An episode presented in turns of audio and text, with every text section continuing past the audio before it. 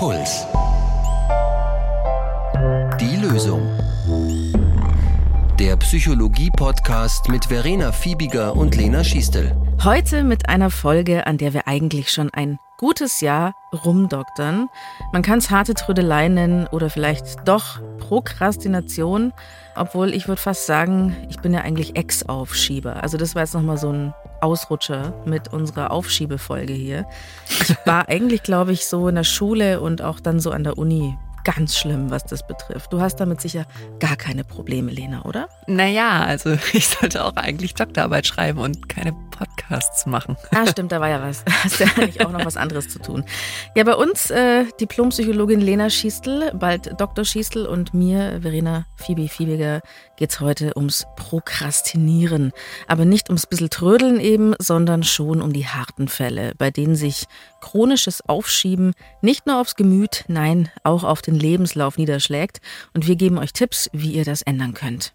Ich erinnere mich noch extrem gut, als ich meine Bachelorarbeit abgeben musste, habe ich eine komplette Woche durchgemacht. Geht das, eine Woche durchmachen? Ja, aber es hat sehr weh getan. Also ich habe pro Nacht, ich glaube, maximal drei Stunden geschlafen. Also ich habe mich drei Stunden hingelegt, bisschen gedöst, weil ich habe damals recherchiert, wenn du dich vier Stunden hinlegst, dann fällst du in den Tiefschlaf und dann kommst du nicht mehr hoch. Und ich habe wirklich eine Woche in meinem Zimmer gehaust äh, mit Asiasuppen und Energy Drinks. Aber hast du die Arbeit dann fertig bekommen? Ja, aber ich habe nichts draus gelernt leider, weil es gab nach dieser Bachelorarbeit noch so eine große Abschlussarbeit, paar Jahre später. Und da musste ich dann den Abgabetermin zweimal verlängern und dummerweise dann auch noch mit meinem Freund in den Urlaub fahren. Du musstest in den Urlaub fahren. Ich musste tatsächlich, weil wir den schon geplant hatten mhm. und da hätte die Arbeit ja schon längst fertig sein sollen. Also ich bin dann immer heimlich aufgestanden um 6 Uhr morgens in diesem großartigen Urlaub, den ich wahnsinnig genossen habe, um die Arbeit heimlich weiterzuschreiben. Bin nicht fertig geworden natürlich und habe dann die drei verbliebenen Nächte zu Hause wieder durchgemacht und Mhm. musste wirklich mit dem Taxi zu diesem Prüfungsamt fahren und der Sachbearbeiterin um 5 vor 16 Uhr Mhm. diese Arbeit gerade noch so auf den Tisch schmeißen. So, ha, ich habe es noch geschafft. Mhm. Und, Ja. und wie ist es dann letztlich ausgegangen? Es war eine sehr gute Arbeit, war wirklich ganz hervorragend. Nein, Ja. also ich habe meinen Abschluss bekommen. Ich hatte mit zwei, glaube ich. Und Ja, ja, und meine, meine Betreuerin genau, die hat dann gesagt, ja, das ist ja alles voll toll, 160 Seiten, super Material, aber wieso haben sie die Arbeit nicht fertig geschrieben? Da fehlt eigentlich der Schluss. Das Wichtigste, die Diskussion am Ende, die fehlt halt und deswegen, ich hätte ihnen sonst eine 1,0 gegeben, aber leider so geht's halt nicht. okay. Ja, also das klingt schon nach einem klassischen Fall von Aufschieben, weil du aufschiebst, obwohl dir in dem Moment bereits klar ist, dass das negative Folgen hat. Genau das ist nämlich auch die Definition von Prokrastination. Tätigkeiten, die man sich ursprünglich vorgenommen hat, dann doch nicht zu tun, aber bereits in dem Wissen, dass es negative Konsequenzen hat. Und du hast ja auch wirklich nicht so gut abgeschnitten, wie du hättest können. Ja, genau. Und halt die ganze Zeit gelitten, weil ich schon wusste, es wird ein Desaster. Ich habe mich später schon immer so gefragt, was ist eigentlich das Problem? Und genau das finden wir heute raus. Was eigentlich das Problem ist. Ich habe mir dafür ausnahmsweise auch mal psychologische Hilfe geholt, beziehungsweise mit einem Kollegen gesprochen. Ja, du bist ja eigentlich die Psychologin für alle Fälle hier, Lena. Aber du hast mir gesagt, du kennst wen, der sich ganz speziell mit diesem Aufschieben, mit Prokrastination in seiner Praxis beschäftigt. Ja, das ist der Münchner Psychologe und Prokrastinationsexperte Martin Kreisel. Und der sagt, Prokrastination ist nicht etwas, was irgendwie eine kleine, unfähige Minderheit betrifft, sondern Prokrastination ist der Normalfall. Es gibt Zahlen von amerikanischen Studenten, die sagen, dass ungefähr ja, 80 bis 90 Prozent aller Studenten schieben Aufgaben auf. Drei Viertel würden sich selbst als Aufschieber bezeichnen und knapp die Hälfte schiebt aus ihrer eigenen Sicht ernsthaft und problematisch auf. Also kann man kaum von irgendwie einem außergewöhnlichen Phänomen sprechen, sondern unter bestimmten Arbeitsbedingungen ist unter diesen Systembedingungen, wie wir aufgewachsen sind, durch welche Schule wir gegangen sind, wie das Studium aufgebaut ist, ist Prokrastination der Normalfall. Das heißt, ein normaler Mensch reagiert auf diese Bedingungen mit Aufschieben. Wow. Also das hat mir so eigentlich noch keiner gesagt. Das ist wahnsinnig toll zu hören. Ich bin also komplett normal. Und ich dachte immer, ich bin faul und unfähig. Das bist du schon auch, Verena. Ach so. Doch aber halt eben, aber eben auch 80 Prozent aller anderen Leute. Also sagen wir so, es ist ein bisschen kompliziert, was da abläuft. Ähm, mit dem Aufschieben ist es so wie mit einem Auto, das nicht fährt. Du kannst von außen nicht einfach sagen, woran es liegt. Es könnte am Anlasser, am Motor, an der Batterie oder eben an was ganz anderem liegen. Und manchmal kann es eben auch gut sein, dass das Auto nicht fährt. Aber was ist daran gut, wenn das Auto nicht fährt?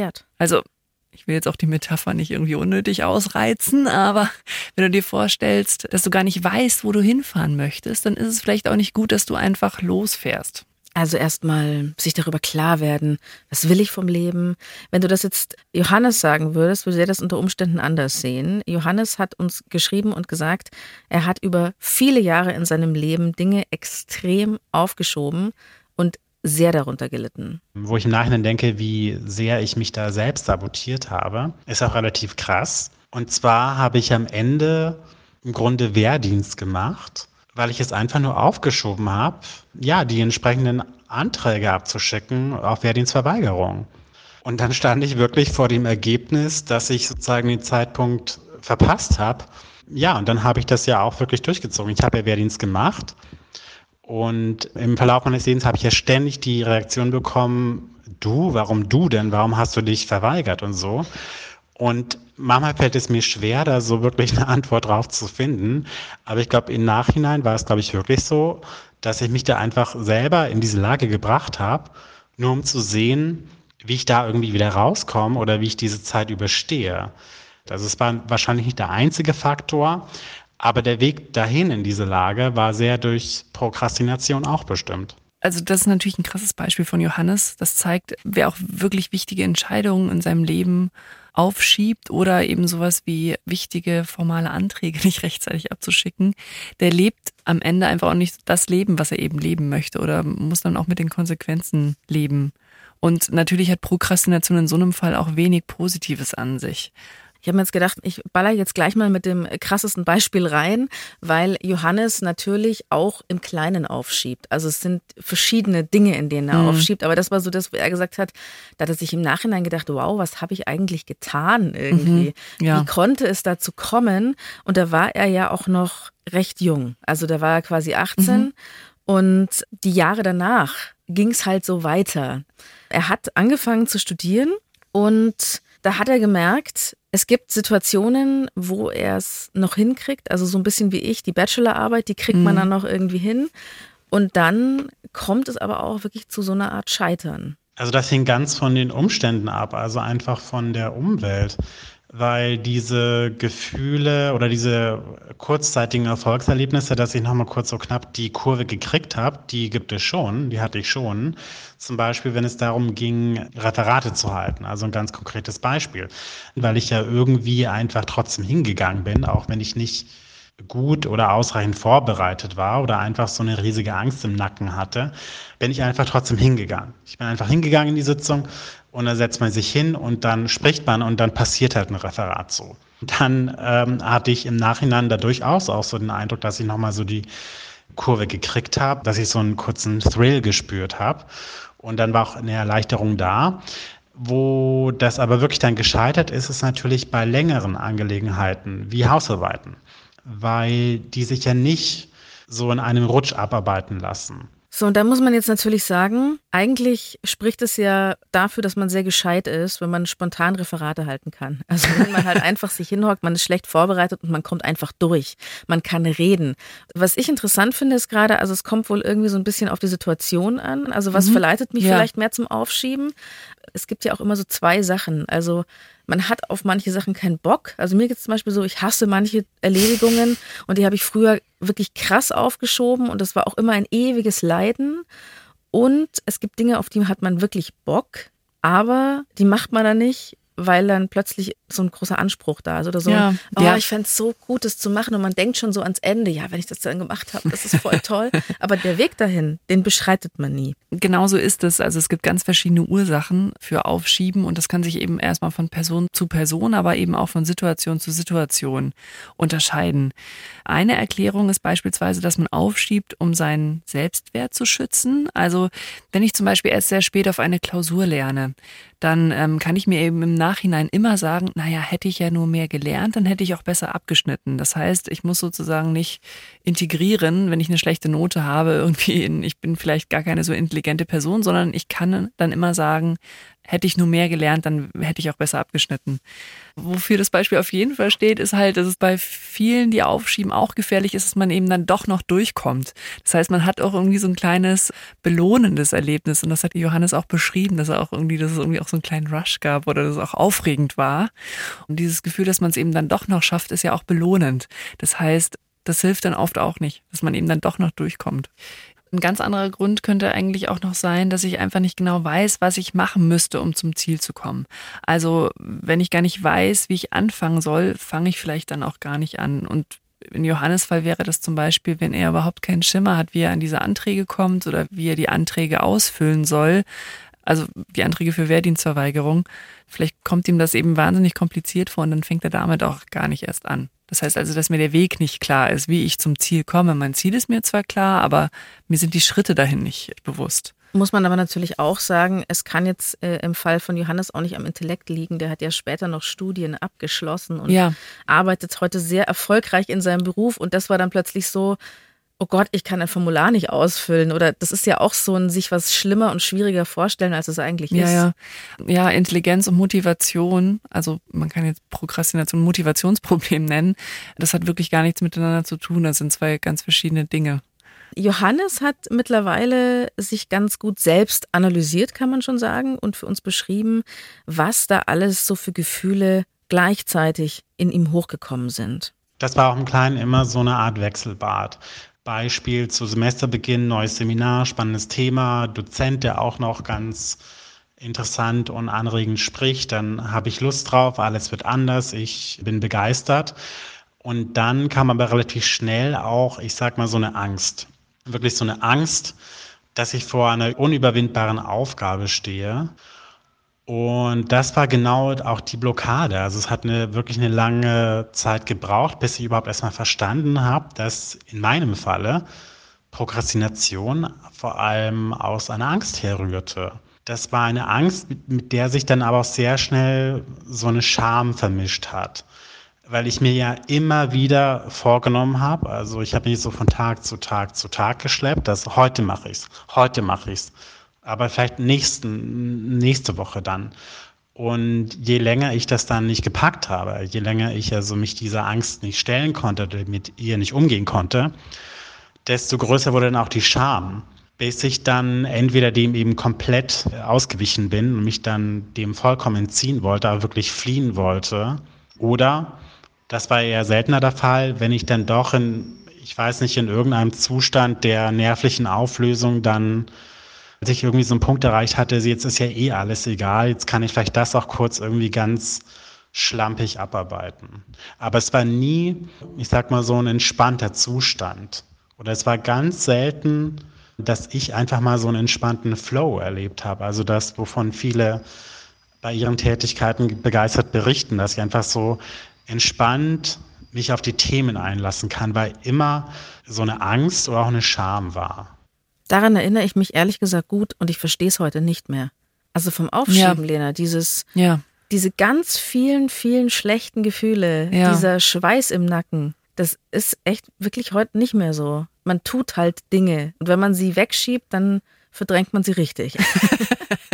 Ohne zu leiden. Das Weil ist das, Erwachsensein. das ist eine bewusste Entscheidung. Das ist halt so eine bewusste Entscheidung. Ich Also- mache das jetzt nicht, ich mache das morgen und ich habe meine Gründe. Ich glaube, eine natürliche Entwicklung, was du beschreibst, ist, dass es besser wird im Berufsleben. Man muss schon sagen, Uni und Schule, das sind so ähm, Prokrastinations Horte. Horte, ja, tatsächlich. Das Berufsleben ist ein bisschen anders strukturiert, sodass ähm, Menschen auch letztlich weniger aufschieben. Man hat mehr Kontrolle. Oder? Ja, schon, man hat mehr äußere Kontrolle und das macht es leichter. Du musst nicht alles oder so viel aus dir selber herausschöpfen und äh, selber strukturieren. Ich habe mich aber auch gefragt, weil Johannes das ja so schön beschrieben hat, also die Angst und die Scham, mhm. große psychologische Begriffe, die er da herausgeholt hat.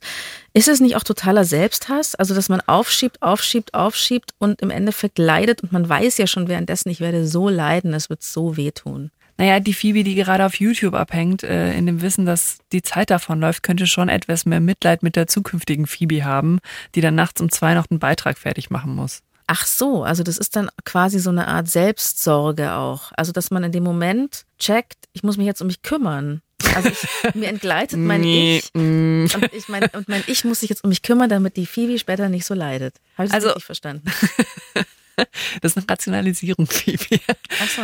Ich glaube, was man sagen kann, dass es erstmal sehr natürlich ist, weil du halt etwas Schönem im Hier und Jetzt den Vorzug gibst gegen etwas Unangenehmem. Also und das ist erstmal natürlich, also dass man sich irgendwie mit angenehmen Tätigkeiten ablenkt, also wie zum Beispiel YouTube-Videos gucken. Und äh, das sagt im Übrigen auch Martin Greisel. Dein Prokrastinationscoach oder was? Mhm. Der sagt das auch. Mhm. Das ist nicht nur, weil wir bequem und faul und komfortabel leben wollen, sondern im Gegenteil, das ist eigentlich eine ziemlich sinnvolle Einrichtung, weil in dem Moment, wo die Stimmung schlecht ist, wo wir uns schlecht fühlen, deprimiert fühlen, sind wir auch relativ antriebslos und sind nicht so gut in der Lage, unseren Alltag zu bewältigen.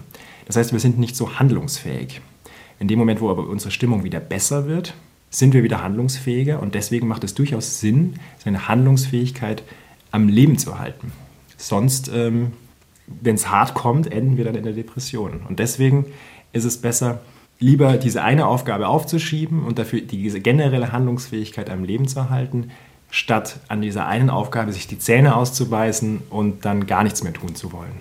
Es ist dann quasi von der Natur aus auch so eingerichtetes Prokrastinieren. Also ein bisschen was Schönes sich anschauen. Im Fall von Johannes zum Beispiel, der hat ja ein irrsinniges Wissen über die verschiedensten Dinge. Und die hat er sich alle beim Prokrastinieren angeeignet. Alles Dinge, die ihn interessieren. Also total weltgewandt und ähm, in den verschiedensten Bereichen so universal gebildet eigentlich, ja. aber halt äh, nur das Referat ist wieder nicht vorbereitet. Das wird übrigens auch zum Teil als Strategie genannt, gegen Aufschieben, dass du dir halt ein Ziel setzen sollst, was du gerne erreichen möchtest, von dem du sogar schon erahnst, dass du es aufschiebst. Und dann machst du sowas wie High-Level-Prokrastination, dass du halt das Ziel darunter dann anpeilst. Also machst irgendwie etwas Du schaffst es vielleicht nicht, eine Doktorarbeit zu schreiben, aber dafür produzierst du einen super Podcast. High-Level-Prokrastination. Genau. Ah, also verschiedene Lebensziele, wo das eine eigentlich das Wichtigste ist und du machst dann das zweitwichtigste erstmal. Genau. Ah, okay. Weil du das Wichtigste aufschiebst, weil es dir vielleicht auch äh, Angst macht. Dann kann man aber Prokrastinieren quasi als so eine Art Stimmungsaufheller, als so eine Happy Pill bezeichnen. Ablenken wie so ein schneller Schuss quasi. Der Kater kommt dann halt später. Und es ist eben auch wirklich kurzfristig. Mein Papa hat das ja immer Brettchenbohren genannt. Bohre Brettchen. Das war immer für ihn so das Synonym für Lernen. Das war ja. Brettchenbohren. Das ist hart. Das mm. ist furchtbar. Das tut weh. Und da muss der Kopf jetzt durch. Aber ein bisschen so ist eben auch der Deal, dass du eben auf Spaß, auch wenn es zweifelhafter Spaß ist, im Hier und Jetzt eben verzichtest, um ein langfristiges Ziel zu erreichen. Das war mir zum Beispiel auch überhaupt nicht klar, dass Prokrastinieren wirklich eigentlich Genuss ist und dass man den Genuss vorzieht. Das ist doch verrückt.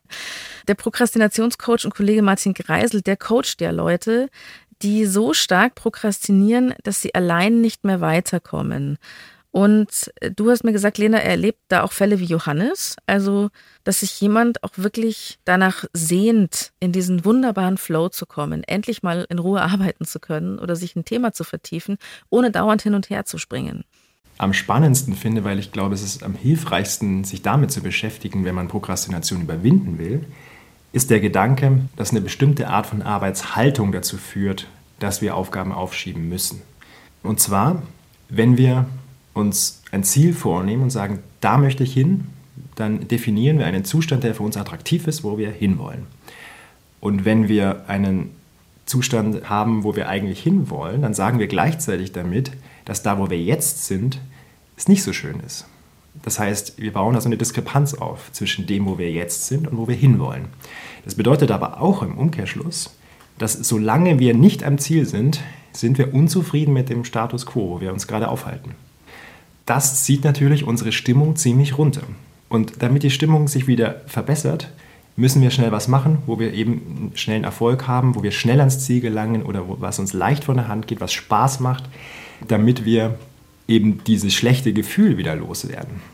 Ich dachte ja immer, es ist andersrum. Also wer nicht weiß, wo es hingeht, der sieht auch keinen Sinn drin, mit was anzufangen. Habe ich mir in der Schule immer gedacht, ich hatte lange keine Idee, was will ich eigentlich werden. Mathe, Bio, warum sollte ich das lernen? Hätte man mir gesagt, Kind, werde eine erfolgreiche Ärztin, da brauchst du Naturwissenschaften. Hätte ich natürlich Einser geschrieben ohne Ende, ja. Also so war immer mein Belief.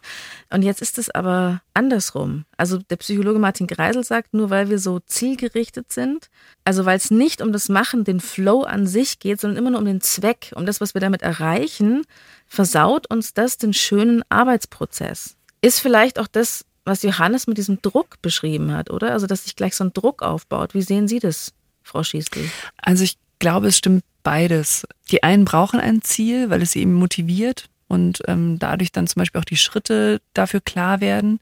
Aber es gibt eben auch Leute, für die ist eben das große Ziel ein echter Hemmschuh. Das heißt, die hält der große Plan eher vom Arbeiten ab, weil man sich dann eben in den schlechten Gefühlen verfängt, dass man ja dort noch nicht ist, wo man gerne sein möchte.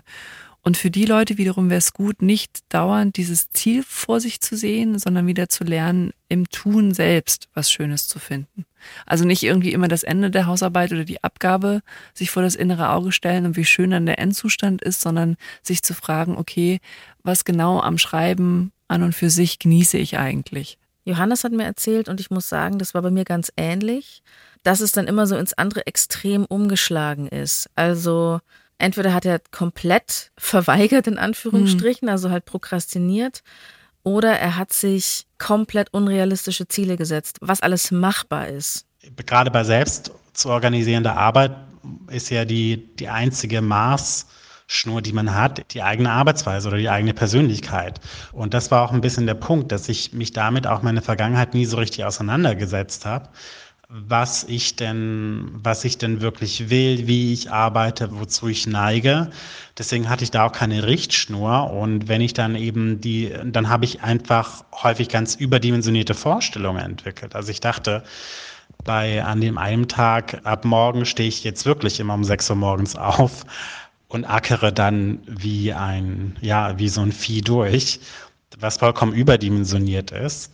Und wenn ich das wie zu erwarten war, nicht erreicht habe, dann ist das eher so umgeschwungen in die andere Richtung. Dachte ich, jetzt auch wirklich alles egal, jetzt packe ich wirklich meine Sachen und gehe ins Ausland und mache irgendwas anderes. Das habe ich ja so in der Form nicht gemacht, aber in einer anderen Form ja doch. Also ich habe ja mein Studium dann abgebrochen und hab, bin wirklich in eine andere Stadt gezogen, habe dadurch mir auch ein anderes Umfeld zugelegt und gleichzeitig aber auch, und das war auch das langfristig Gute daran hatte ich jetzt auch eine Struktur oder einen Rahmen, die mir viel besser entgegenkam. Also der Rahmen bedeutet, ich glaube, Johannes hat zuerst einen Magister studiert, also wo man sehr frei war noch in den mhm. ganzen Auswahlmöglichkeiten. Und dann hat er einen Bachelor gemacht, der sehr verschult war. Und er hat gesagt, ihm hat diese dauernde Kontrolle, diese dauernden Prüfungen, diese viel mehr Referate, hat ihm geholfen, die Dinge dann auch zu machen.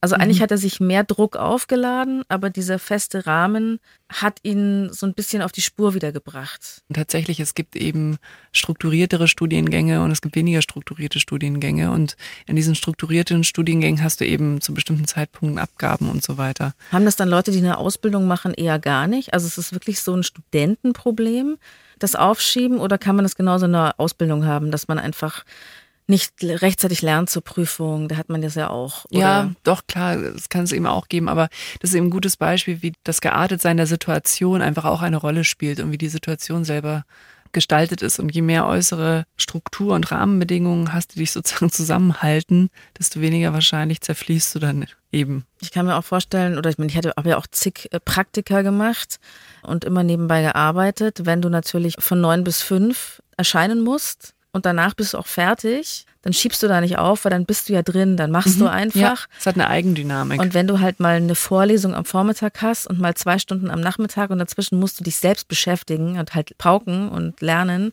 dann bist du ein bisschen lost, wenn du das Problem halt hast. Hm, mhm. Verstehe ich. Ich verstehe aber vor allem auch wirklich diese realistischen Ziele. Also ich weiß noch, ich bin für die Abschlussarbeiten jeden Tag mit einem 20 Kilo schweren Rucksack durch die Stadt gefahren, weil ich dachte, heute lese ich 20 Bücher. Schaffe ich locker.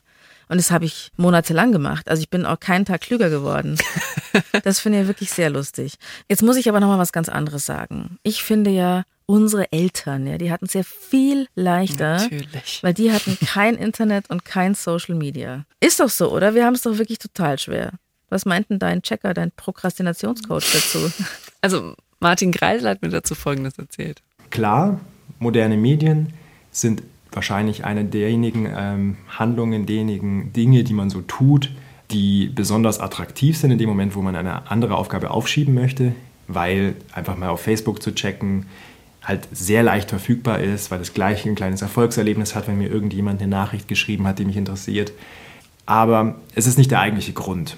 Also ich hatte jetzt in der Beratung auch schon Leute, die ernsthaft das Gefühl hatten, sie sind vielleicht abhängig von sozialen Medien oder von Computerspielen oder sowas. Und in dem Moment, wo sie aber ihre Arbeitshaltung ändern und anders an die Aufgaben rangehen, verschwindet das auch wieder. Also es ist nicht so, dass die Mediennutzung die eigentliche Ursache war. Okay, also das Internet ist auch nicht schuld. Schade.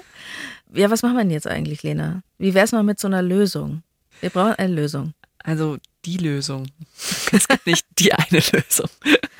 Zunächst einmal, wenn ihr das Gefühl habt, in Johannes, da erkenne ich mich wieder und auch wenn ihr das Gefühl habt, es wiederholt sich immer wieder für euch, dann ist es auch wichtig, sich an irgendeinem Punkt auch Hilfe zu holen.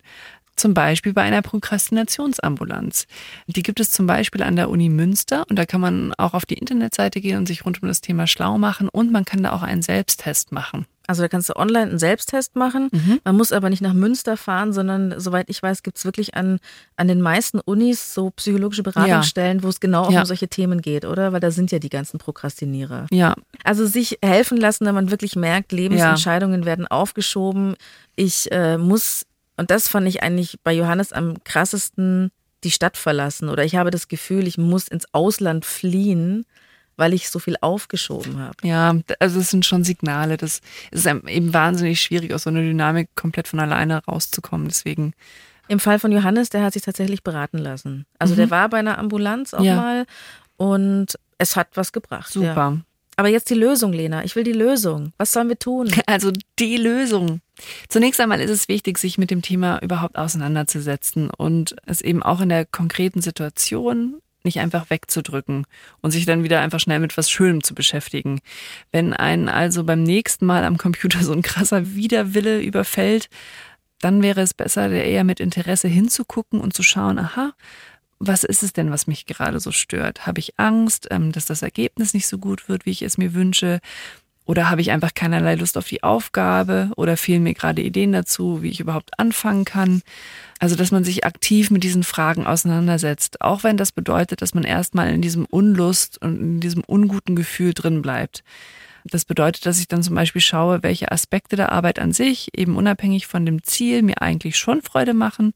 Eben wenn ich zum Beispiel eine Hausarbeit schreiben muss, kann ich mir eben vor Augen führen, dass es mir schon Spaß macht, einen guten Gedanken auf verständliche Art und Weise aufzuschreiben oder zum Beispiel mich in eine Theorie einzulesen. Können wir es auch so ein ähm, bisschen niederschwelliger machen? Mir zum Beispiel macht das Formatieren von Dokumenten sehr großen Spaß. Oder wenn ich eine Radiosendung habe, dann habe ich eine Zeit lang immer wahnsinnig gern das Wetter erstmal geschrieben. Kein Mensch schreibt das Wetter, weil das Wetter kann man einfach aus dem Internet ablesen, als Radiomoderator jetzt zum Beispiel. Aber ja, ich habe mir das immer umgeschrieben, weil ich mir dachte, ich habe schon end viel gemacht, die, ich habe Seitenzahlen gesetzt, ich habe mein Dokument formatiert und ich habe das Wetter geschrieben. Das sind tatsächlich so ein bisschen zwei verschiedene Strategien. Das eine ist, sich zu fragen, was macht mir davon, also welcher Teil von der Tätigkeit macht mir tatsächlich Freude, also wo, wo mir die Sache an sich Spaß macht. Na gut, Freude ist wirklich übertrieben. Genau. Und die andere Frage ist, ähm, was ist so, so leicht, dass ich damit einfach anfangen kann. Das ist sozusagen auch ein anderer Tipp. Du kannst dir eben zum einen einen Teil an der Aufgabe suchen, der eben besonders leicht ist und dann beginnst du damit und dadurch kommst du so ein bisschen eben überhaupt in diesen Arbeitsmodus rein und machst dann weiter. Und das andere ist, sich eben zu fragen, was davon macht mir aber wirklich auch Spaß und sich darauf zu fokussieren oder sich das eben vor Augen zu führen. Ja, das ist lustig, weil ich immer das Gefühl habe, ich habe eigentlich schon auf bestimmte Themen mehr oder weniger Lust, aber es geht nicht mit dem Schönsten anzufangen bei mir. Das ist irgendwie blockiert. Ich muss immer erstmal mhm. überhaupt in den Arbeitsmodus kommen. Mhm. Okay. Okay, ich höre auf, über mich zu sprechen. Weitere Tipps für alle. Alles gut. Also, das eine wäre eben, sich vor Augen zu führen, was einem an der Tätigkeit eigentlich Spaß macht. Wenn man aber dann auch gar keine Idee hat, wie man letztlich anfangen soll, ist es auch häufig hilfreich, sich das große Ziel auch nochmal aufzuschreiben und dieses große Ziel dann eben in ganz, ganz viele kleine Zwischenziele aufzuteilen. Das kann dann auch wirklich so klein sein, so ähnlich wie du das eigentlich gerade beschrieben hast. Word-Dokument auf dem Computer öffnen und dann zu Absatz XY scrollen. Und das ist dann eben auch sehr befriedigend, wenn man das auf seiner Liste schon durchstreichen kann. Also, dass man sich ständig ein bisschen belohnt. Durch dieses kurze Gefühl, zumindest ein Mini-Zwischenziel erreicht zu haben, kommt man dann auch ein bisschen bessere Stimmung, was es einem dann wiederum erleichtert, auch dran zu bleiben. Was mir jetzt dazu noch kurz einfällt, ist eigentlich, glaube ich, auch so eher so ein verhaltenstherapeutischer Tipp, wurde mir mal gesagt. Und seitdem funktioniert es mit diesen Arzttermine ausmachen, administrative Aufgaben erledigen, mhm. also halt quasi die Excel-Tabellen vollballern. Ich schreibe mir immer jetzt in den Kalender hinein, wann ich was machen muss. Mhm. Also ich schreibe mir nicht rein in den Tag, also heute XY erledigen, sondern ich schreibe mir die Uhrzeit rein, damit es durchgestrichen werden kann. Und das ja. Durchstreichen ist wirklich geil. Also das ist so ein gutes Gefühl. Ja, absolut das ist eigentlich schon auch die Advanced Version, dass du To-Do-Listen schreibst, die dann aber auch diese To-Dos auf den To-Do-Listen noch in den Kalender einträgst. Es darf auf ähm, keinen Fall nur eine Liste sein. Ich finde To-Do-Listen, nee. die auf dem Tisch liegen, die werden nie erledigt. Weil das Problem ist mit To-Do-Listen, die einfach auf dem Tisch liegen, ist, dass du immer wieder neu überlegen kannst, und was mache ich jetzt auf der To-Do-Liste? Das heißt, wenn du dann auch noch die Frage vorwegnimmst, in welcher Reihenfolge mache ich das, fängst du nicht immer wieder neu an zu überlegen, ah ja, okay, und was von den Sachen, die jetzt da draufstehen, mache ich als nächstes? Ich finde, man kann sogar einen richtigen Fetisch draus machen, beispielsweise Rechnungen überweisen. Ich habe jahrelang so viel Strafe immer gezahlt, weil ich einfach die Fristen habe verstreichen lassen. Ich habe es einfach nicht mm, überwiesen, ja. aber 80 Mal dran gedacht und das Geld war auch auf dem Konto. Also einfach völlig der Witz. Und ja. jetzt bin ich immer so, geil, Rechnung, gleich überweisen. ich überweise immer sofort. Also ja, das kann ist so ein Sport draus machen. Ja, es ist wirklich so ein Sport, dass ich mich immer sofort einlogge ins Online-Banking und es sofort mache. Ja, sehr schön. Danke, ich bin gelobt worden von, von, unserer Psychologin. Das ist einfach so, ja, du hast eine bestimmte Art von Routine entwickelt. Und was eben auch noch ein Vorteil davon ist, wenn man sich es auch schon in den Kalender einträgt, ist, ähm, dass man auch noch nicht diese Einfallstore hat für Pausen. Also in dem Moment, wo ich eben auch eine Aufgabe dann erledigt habe und bevor ich eine weitere Aufgabe beginne, wenn ich mir nicht schon ähm, eingetragen habe, dass ich genau mit dieser Aufgabe beginne, frage ich mich dann vielleicht auch, ah ja, jetzt ist vielleicht genau der richtige Zeitpunkt für fünf Minuten Game of Thrones. Und aus diesen fünf Minuten wird dann mal gut und gerne ein ganzer Nachmittag. Und das ist auch ein wichtiges Thema, dass wenn man sich Pausen einplant, das ist schon auch wichtig, gerade auch in Lernzeiten, dass man auch nicht nur durchackert, sondern eben auch Pausen macht, aber dass man in diesen Pausen auch nicht zu schöne Sachen macht. Also dass man nicht ausgerechnet seine Lieblingsserie guckt oder sich mit äh, der Lieblingskollegin auf einen Kaffee äh, verabredet, jetzt in der Arbeit, sondern dass man sich da Pausenfülle aussucht, die jetzt auch nicht so geil sind, als dass man sich dann gar nicht mehr davon lösen kann. Ach, das, das ist heißt, auch interessant. Ja, lieber sowas wie einen Kaffee kochen oder eine Runde um Block gehen. Aber nicht binge-watchen irgendwas. Das ist der Tod. Wenn ja, also nicht mit etwas anfangen, was man einfach so, so gerne macht, dass man sich davon schwer lösen kann. Mhm. Ja, der Teufel liegt im Detail. Genau. auch, auch beim Lösen von Prokrastination verstehe. Ja. Ähm, und noch ein Tipp. Ah, hast du noch einen Tipp? Sag. Ja. Manchmal hat man es auch gar nicht in der Hand und es passieren einfach Sachen im Alltag oder Dinge im Alltag, die einem eben vom Arbeiten abhalten. Und dem kann ich mir aber dann schon dadurch vorbeugen, dass ich mir im Vorfeld auch schon überlege, bevor ich überhaupt anfange, eine Aufgabe zu bearbeiten, was eben alles an Hindernissen und an Schwierigkeiten auf mich zukommen könnte. Und ich kann mir dann auch schon im Vorfeld überlegen, was ich tue, wenn das passiert. Also wenn ich zum Beispiel weiß, dass ich in der Arbeit am Nachmittag unbedingt noch eine Sache fertig bekommen muss, aber meine Kollegin Sarah bestimmt um drei wieder bei mir auf der Matte steht im Büro und mit mir einen Kaffee trinken möchte, dann kann ich mir auch schon im Vorfeld überlegen, was ich als Vorbeugung tun kann. Also dass entweder das Ereignis gar nicht eintritt, also dass ich zum Beispiel Sarah schon am Vormittag Bescheid gebe, dass ich ganz dringend eben das noch fertig machen muss und am Nachmittag leider keine Zeit habe. Oder dass man sich im Vorfeld schon überlegt, was man dann zu Sarah sagt, wenn sie dann wieder im Büro steht. Und dass man das eben dann trotzdem noch freundlich macht. Das ähm, ist aber ähm, ganz schwierig, Lena. Da macht man sich da echt Feinde. Du ohne Scheiß, erstmal hier bei Puls, du wirst ja voll geschwätzt an jeder Ecke und ich bin genauso. Also ich lenke auch andere ständig ab und man, das ist, wenn die Kollegen die Kopfhörer aufhaben und schweigend auf den Rechner starren, dann weiß man eigentlich jetzt nicht ansprechen und man macht es halt trotzdem. Also ich bin selber so. Aber ich habe auch die Tage, wo ich mir vornehme, ich fahre zum Funk und heute habe ich eine Stunde Zeit und dann muss das und das erledigt werden. Und ich werde mit niemandem reden. Mhm. Ich werde nicht nach links und rechts schauen. Und tatsächlich wurde ich mal zu einem Kaffeekränzchen dann eingeladen, weil irgendjemand Geburtstag hatte. Und ich so, nein, ich kann nicht. Und es wurde mir hart negativ ausgelegt, ja. Ja. Dass ich desinteressiert bin an meinen Kollegen. Vielleicht hätte es geholfen, hättest du im Vorfeld schon angekündigt, hey Leute, ich muss echt dringend das und das fertig kriegen. Ich bin leider heute raus. Das ist die Idee.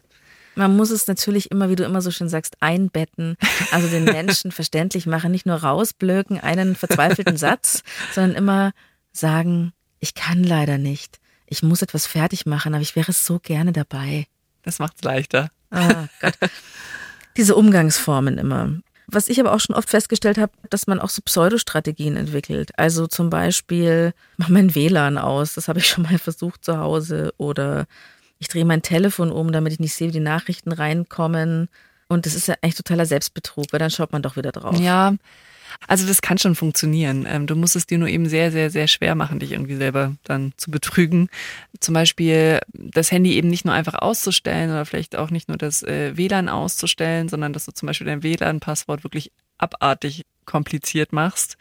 Dass es halt dann wirklich umständlich ist, das WLAN wieder anzustellen. Oder du wohnst ja im fünften Stock, dass du das Handy also nicht nur einfach ausstellst, sondern es unten in deinen ähm, Briefkasten zum Beispiel einschmeißt. Nie würde ich das tun. naja, aber dann, das macht es wirklich wahrscheinlicher, dass du gerade dann eben aus dem fünften Stück runter gehst und dann dein Handy holst, um dann kurz WhatsApp zu checken, Ja, sondern das überlegst du dir dann schon zweimal. Das heißt, das kann schon funktionieren. Also sich so die, die Ablenkungssachen, die auf einen zukommen könnten, das eben so schwierig zu machen, dass man dann doch eher sich wieder der Aufgabe zuwendet. Apps habe ich schon vom Handy installiert. Das hat immer ganz gut geklappt, weil das wieder dann zu, Ja. wenn man das deinstalliert, dann muss man Ja. es wieder installieren. Das ist so Ja. nervig, das mache ich dann auch immer nicht. Also größere Hürden. Und ich würde, glaube ich, auch sagen, ist jetzt aber vielleicht auch wieder, kommt jetzt mehr ins Zeitmanagement. Ist vielleicht eine andere Folge. Mhm. Ja. Aber doppelt so viel Zeit einplanen für alles. Naja, das Ding ist, dass die meisten, gerade diejenigen, die Prokrastinationsprobleme haben, halt immer als Organisationslatte oder Zeitlatte, die sich selber setzen, immer die Tage erinnern, an denen es super gut lief. Und die gibt es ja. Es gibt tatsächlich die Nachmittage, bei denen man in wenigen Stunden mehrere Seiten runtergeschrieben hat. Nur, das passiert halt einmal alle paar Wochen, dass man so einen super Nachmittag hat. Das wird aber ganz schnell in der Fantasie, in der Vorbereitung für eine Hausarbeit der Standard und da überschätzt man sich halt wahnsinnig. Ja, man glaubt halt, man kann in drei Tagen 60 Seiten schreiben. Geht schon irgendwie. Das Ja. Der Prokrastinierer an sich hat auch so einen leichten Größenwahn, finde ich, was Zeit betrifft. Aber wir könnten wirklich mal eine Folge auch über Zeitmanagement machen. Das ist nochmal ein bisschen anderes Thema. Wenn euch das auch interessiert, schreibt uns bitte. Ja. Aber ganz grundsätzlich, sein Verhalten zu ändern, ist einfach wirklich schwer. Und das heißt, bei einem solchen Prozess, also wenn man sich zum Beispiel vornimmt, dass man das endlich loswerden möchte mit dem Aufschieben, ist es wichtig, fehlerfreundlich mit sich selbst zu sein.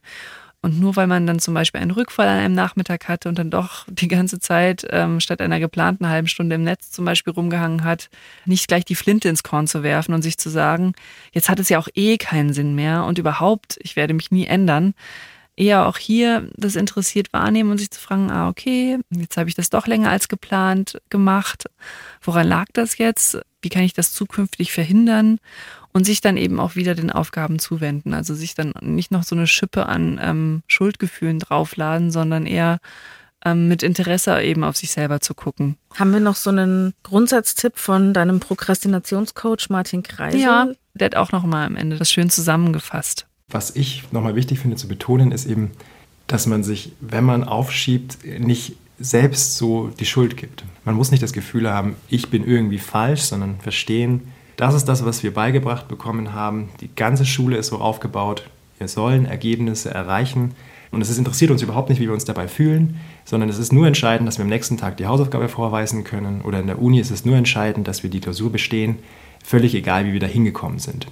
Deswegen ist es kein Wunder, dass wir aus dieser Art von Arbeiten irgendwie ausbrechen müssen von Zeit zu Zeit und was anderes brauchen, weil da können wir keine Lebensqualität daraus schöpfen. Deswegen finde ich es so hilfreich, eben seine Perspektive da zu verändern und auf den Prozess sich zu fokussieren, weil da dann das Leben an sich drin steckt. Das Leben an sich. Das hat er sehr schön gesagt, der Martin Greisel, Prokrastinationsexperte und Diplompsychologe, also Kollege von Lena, der heute nochmal so der Spezialexperte bei uns hier in der Lösung war. Ich habe mich noch gefragt, wie es im Leben von Johannes heute aussieht, der uns ja dankenswerterweise seine Geschichte erzählt hat.